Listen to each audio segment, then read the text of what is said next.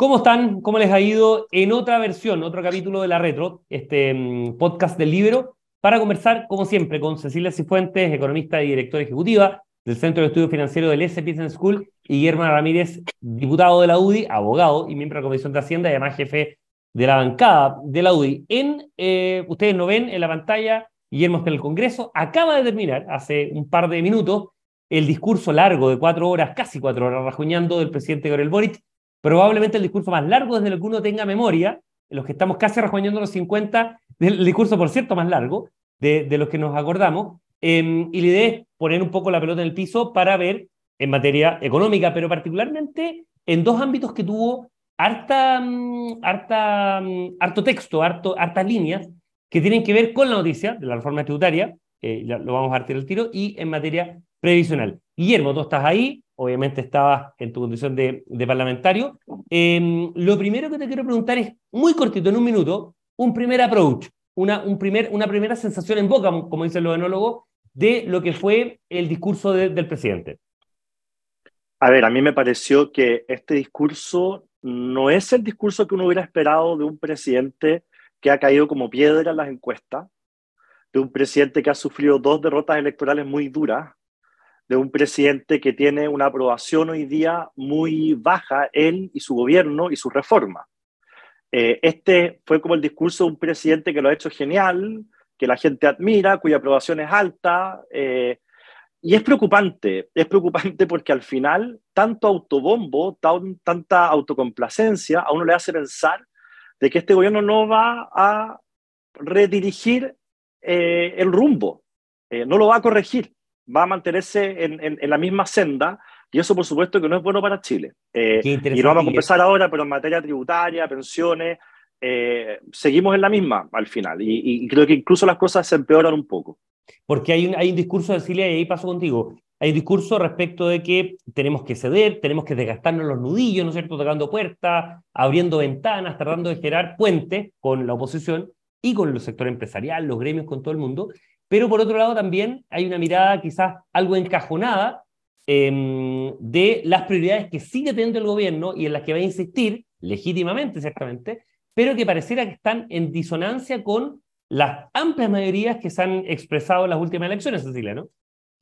Sí, la verdad que, bueno, yo eh, tengo que decir que, por supuesto, el presidente es hábil haciendo discurso, tiene una habilidad, o sea, el discurso fue un, un bonito discurso, admiro además su resistencia de estar más de tres horas y media hablando. Eh, un discurso en, el, en, la forma bien y en el fondo la verdad que yo lo escuchaba tratando de, decir, bueno, ¿y en concreto qué? ¿Y en concreto qué? Y en concreto muy poco. Y si nos vamos directo a la reforma, un poco preocupante me parece que, que el presidente apele como a, a grupos que están en una situación difícil para después eh, justificar cada vez la reforma tributaria con eso. O sea, tenemos que pagar esta deuda, la reforma tributaria. Tenemos, porque esa lógica es tremendamente peligrosa, porque si nosotros seguimos en esa lógica, siempre va a haber eh, grupos que necesiten eh, eh, eh, ayuda, que necesite, que estén en una situación más difícil. Y uno no puede pensar que para cada problema en particular que tenga el país vamos a seguir haciendo reformas tributarias. Estamos en esa lógica en la última década y la verdad que nos ha ido muy mal. Y él vuelve a usar esa válvula que yo la creo peligrosa. Eh, las reformas tributarias y en Chile hay una norma constitucional que establece que los impuestos no son de afectación, o sea, uno no pone un impuesto para financiar determinada política y eso es así y es una norma que viene en realidad desde bastante antes de esta constitución, precisamente para evitar este problema, que uno plantea una situación difícil y después diga, entonces tenemos que hacer una reforma tributaria. Bueno, es lo que nos vienen diciendo hace casi 10 años plantean un problema, entonces la reforma tributaria, y eso ha frenado el crecimiento. Al final, si Chile hubiera seguido creciendo como estábamos creciendo antes de esta reforma, tendríamos mucho más recursos de lo que tenemos ahora desde el punto de vista fiscal, mucho más. y ahí, Guillermo, nos vamos al tema de, ok, eh, fines de julio entra por el Senado, ¿no es cierto? Después de la Cámara eh, rechazar la ley de legislar, entra por el Senado la, mm, la madre de todas las batallas, de algún modo, porque es la llave maestra para lo que decía Cecilia. El presidente lo nombró un montón de veces. Para cada requerimiento de recursos, bueno, él, la llave maestra de la reforma tributaria. Pero esto es un maná que se acaba, es un maná, ¿no es cierto?, que tiene límites. No es un elemento infinito, ¿verdad? En eso. Entonces, ¿cómo lo toma la oposición? Partiendo por eso, esta idea, primero, de retomarlo en el Senado, me interesa mucho, obviamente, para los, nuestros del libro, eh, la, percepción un poco tibia tuya, recién salido, y por otro lado, ¿qué confianza tienes de que efectivamente se van a hacer los ajustes o modificaciones para que, y parafraseo al presidente con todo, con todo cariño, para que finalmente los acuerdos sean subóptimos o eventualmente haya fórmulas híbridas en esto, donde no todos ganen, pero por lo que ha contado el presidente o el gobierno, ellos siguen insistiendo en miradas que son, les son propias, les, resultan muy útiles a ellos, ¿no? A ver, en el, en el tema específico de la reforma tributaria, yo en caliente te diría dos cosas. Primero, eh, demuestra una falta de visión de este gobierno, de una falta de visión de futuro del país del presidente. Eh, porque él habla como si los problemas que tiene Chile fueran estos, y estos hay que resolverlos, y luego Chile va a ser una especie como de paraíso en la tierra. Pero cualquier persona sabe que los países enfrentan siempre nuevos problemas, y después de este gobierno van a haber muchos problemas más que van a tener que ser solucionados y que van a requerir financiamiento, y en el siguiente gobierno, y en el siguiente, y en el siguiente.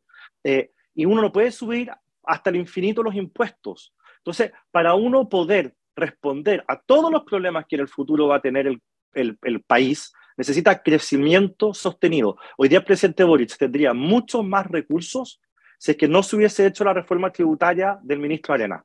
Pero tiene menos recursos porque el ministro Arena quiso plata para la reforma educacional eh, eso lesionó la economía y hoy día hay menos plata para los problemas de hoy. El presidente Boric cae en ese mismo problema de falta de visión, de creer que él solo es responsable de lo que ocurre en su gobierno y no lo que ocurre en el futuro. Y el segundo problema eh, tiene que ver con algo de deshonestidad intelectual, algo de chantaje, porque la reforma tributaria, según sabemos, esta nueva reforma pretendería recaudar, no sé, dos puntos, dos puntos y medio del PIB. Eh, pero el primer año serían 0,4, 0,6, el segundo sería 1,1, 1,2 hasta llegar en régimen en no sé cuántos años a el total. Eso significa que condonar el CAE, que son tres puntos del PIB, que em, pagar la deuda histórica a los profesores, que son, eso, son otros tres puntos del PIB, eh, no alcanzaría, no alcanzaría no solamente en este gobierno, no alcanzaría la plata tampoco en el siguiente. Y todavía no hemos metido en la juguera el aumento en la PGU que está comprometida y todas las otras promesas que hizo el presidente en este, en este discurso. Entonces, uno no puede prometer 17 millones de cosas en un discurso de cuatro horas y decir que la única forma de llevarlo a cabo es con una reforma tributaria cuando tú sabes que la suma de tus promesas simplemente no se pueden financiar con esa reforma tributaria. Eso es deshonesto, eso es engañar a la gente y hacer un chantaje en el Congreso de que si no me aprueban la reforma tributaria, entonces todos los males del país son culpa de ustedes. Un tema también, eh, Cecilia, de ausencia muy, muy nítida, muy clara, de eficiencia del gasto fiscal, el gasto del Estado no se entró, que es precisamente lo que la oposición le ha insistido mucho. 2.000, 2.500, 3.000 millones de dólares, muchas veces en programas mal evaluados, programas mal evaluados por el mismo gobierno, ineficaces como la que estamos viendo en AMI, ineficaces como la que estamos viendo en el caso del gas, que es un monto mucho menor, pero políticamente muy significativo, muy significante, en eso. Hay una, una falta de eso también, y insisto, en creer que eh, hay una piedra filosofal, por decirlo de una manera, un maná inagotable, que es el tema impuesto, siempre pagado por el sector privado, obviamente por definición, pero que esto obviamente genera efectos desincentivos y colaterales que se pagan en el corto, mediano y largo plazo. Bueno, estoy muy de acuerdo con, esa, con esa mirada que tú estás dando, Cristian, respecto, respecto a la eficiencia, eh, porque la verdad que lo que ha pasado desde el año 90 hasta ahora, si uno mira los datos, y los acabo de calcular porque eh, tengo que hablar mañana en un seminario sobre la reforma tributaria, entonces hice estos cálculos, si uno toma el gasto social per cápita desde el año 90 hasta el año 2019, para dejar fuera el IFE y todas las malas políticas de los últimos años, entre el, 90 y el 2019, el gasto en salud per cápita en términos reales se multiplicó por 10 veces. El gasto en educación se multiplicó por 7 veces per cápita en términos reales. Y el gasto social en estos eh, abundancia de programas que tenemos en Chile, hay 700 programas sociales, se multiplicó por 12 veces. 12 veces per cápita. ¿Dónde está la mejoría? ¿Dónde están? ¿Son 12 veces mejores a lo que eran el año 90 los programas sociales que está haciendo el Estado? ¿Es la salud 10 veces mejor?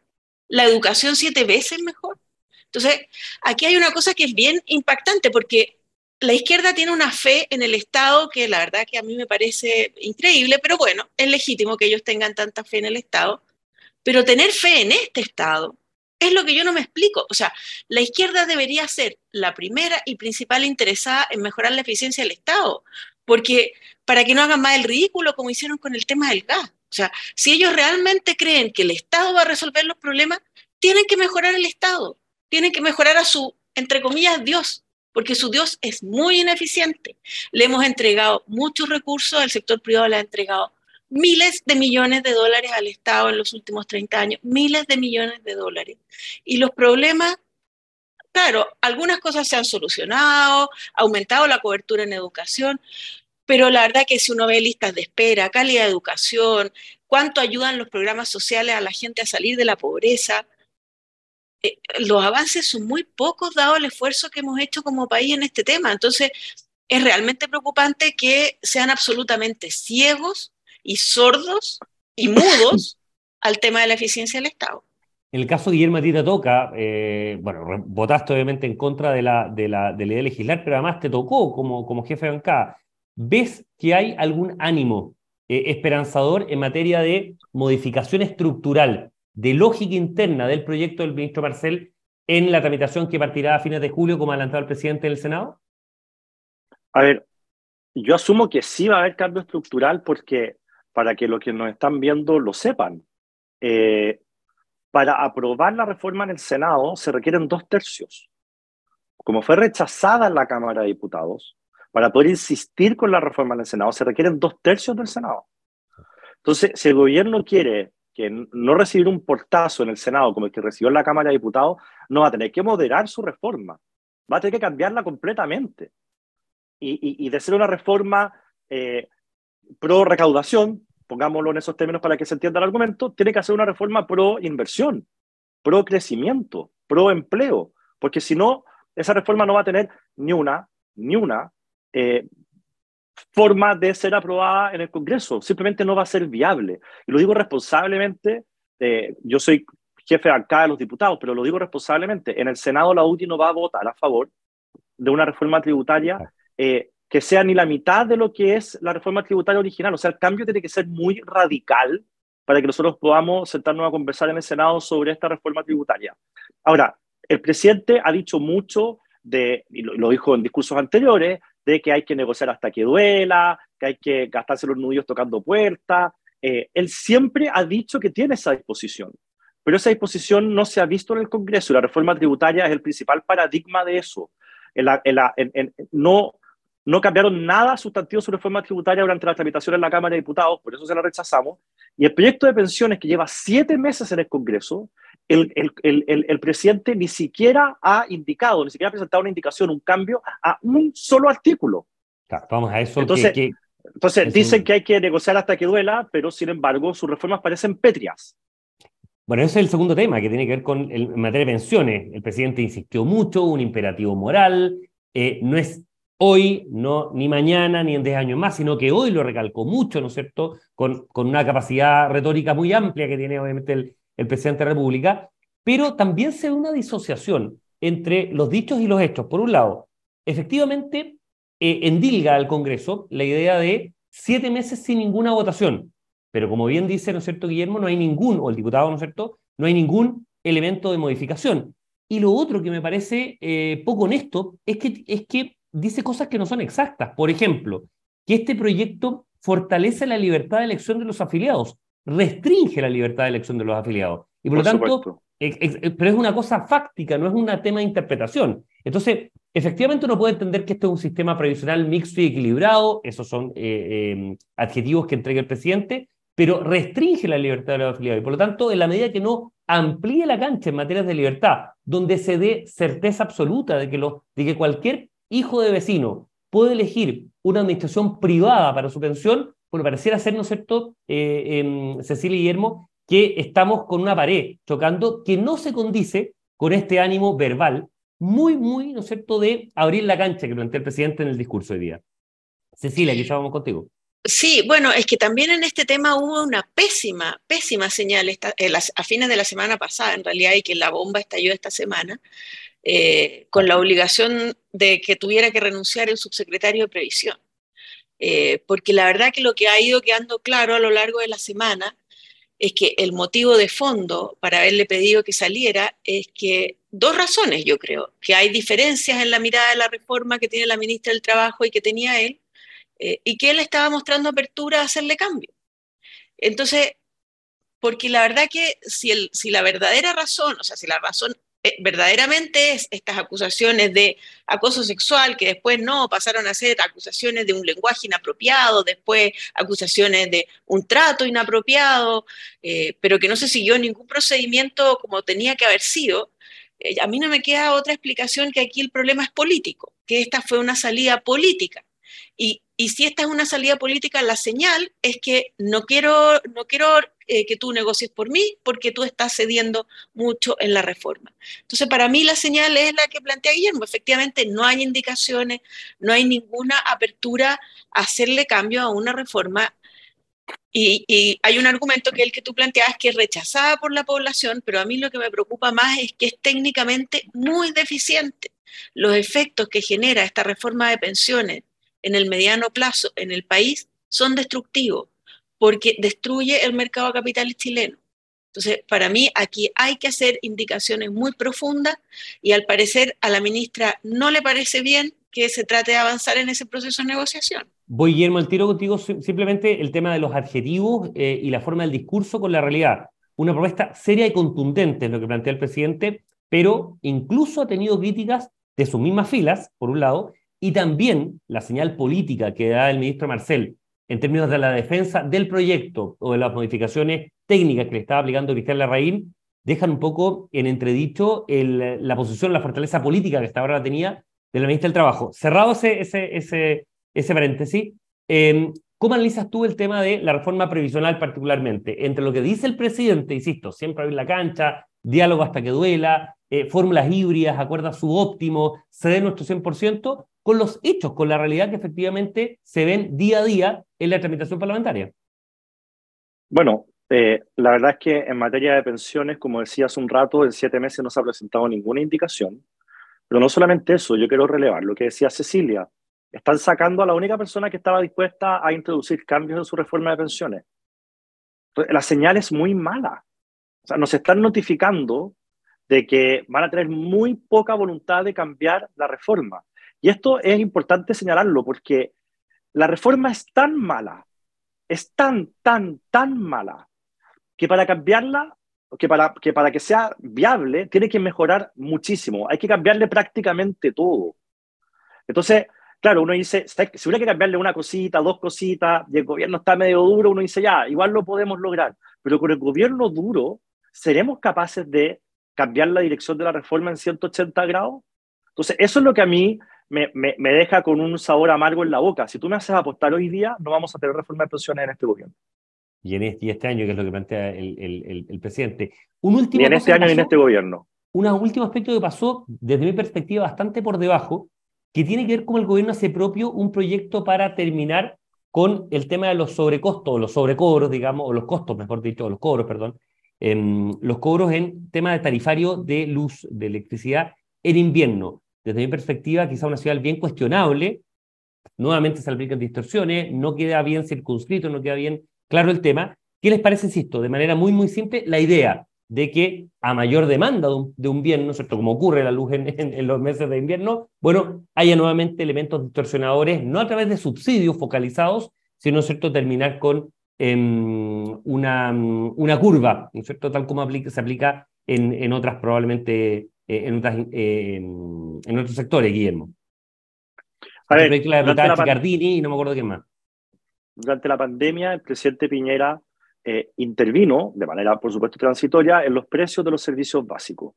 y se llegó a una fórmula para que las personas pudiesen pagar después. y, y, era una fórmula que fue muy aplaudida por moros y cristianos porque era inteligente, estaba bien hecha, en fin, y, cumplía con todas las promesas que el Estado le hacen eh, al, a la industria, en fin, o sea, era, estaba además, bien. Además, no te cortaba el servicio si tú tenías impagos, pero con el compromiso de pagarlo después, entendiendo que es una solución absolutamente anormal, digamos, como en la pandemia. Totalmente anormal. Entonces, si, si, si el gobierno tiene una propuesta eh, creativa, bien hecha, que respete el marco regulatorio, eh, que finalmente haga que de alguna otra forma uno pague lo que consumió en el invierno, no sé, pues prorrateado en el resto del año o lo que sea, uno siempre está abierto a discutir esas cosas, porque uno entiende que en los momentos en que más se requiere luz, por, porque en invierno se requiere más luz, eh, que las cuentas no suban tanto, bueno, eso es una perspectiva social, tiene sentido. O sea, ¿quién se podría negar a priori a eso? Pero aquí el diablo se esconde en los detalles. Y yo, después de la experiencia del gas, la verdad es que tengo temor de que los detalles de lo que va a proponer el gobierno sean muy malos. Entonces hay que esperar a ver qué es lo que quieren hacer. El entendido, eh, Guillermo, y ahí la palabra Cecilia, de que finalmente no pague Moya y que pague finalmente quien lo ocupa, vale decir, el que ocupa el sobre, eh, que realiza el sobreconsumo, lo podrá eh, anular o, más que anular, em, reducir la curva de crecimiento. Sí. como se hace muchas veces en el gas, hay elementos ¿no cierto? que tú pagas en otros meses, las metrobolsas, en fin, lo que uno quiera en materia, pero que finalmente lo pague el que lo ocupa, con algún subsidio del Estado, no hay ningún problema a los sectores eventualmente más, más afectados. Pero como idea, idea política, Cecilia, me interesa mucho para ir cerrando el, esta, esta conexión. Bueno, efectivamente, como dice Guillermo, aquí el, el diablo puede estar en los detalles. Eh, yo creo que también hay que entender que, que cuando se producen estas situaciones de un sobrecargo por exceso de uso, también uno quiere que el precio dé una señal para que las personas tomen buenas decisiones.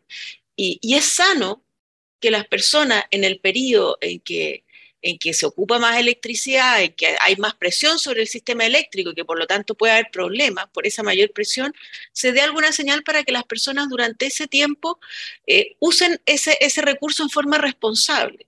Entonces, yo a priori creo que hay buenas razones para que los precios reflejen el costo verdadero que cuestan, o sea, el costo verdadero de los servicios.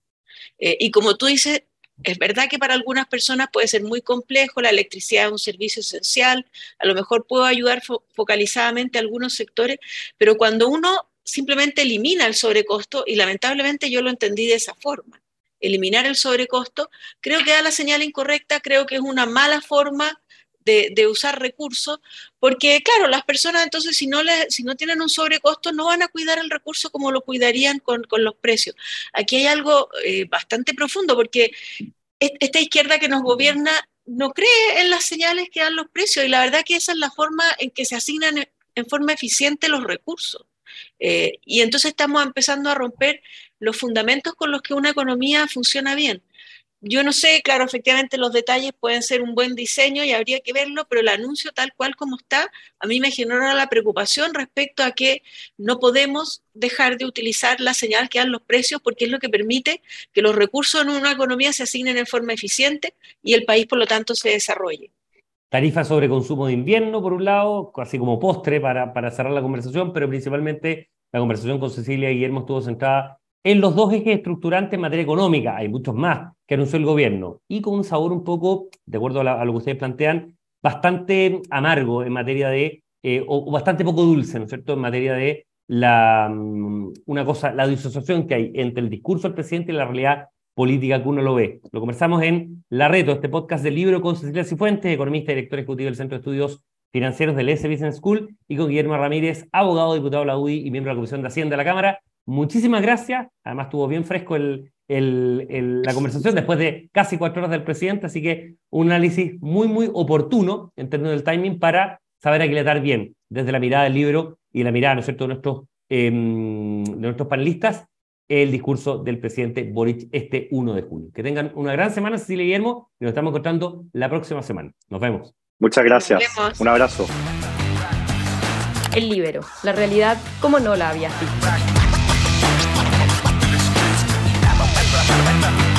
Haz que estos contenidos lleguen más lejos haciéndote miembro de la red Libero.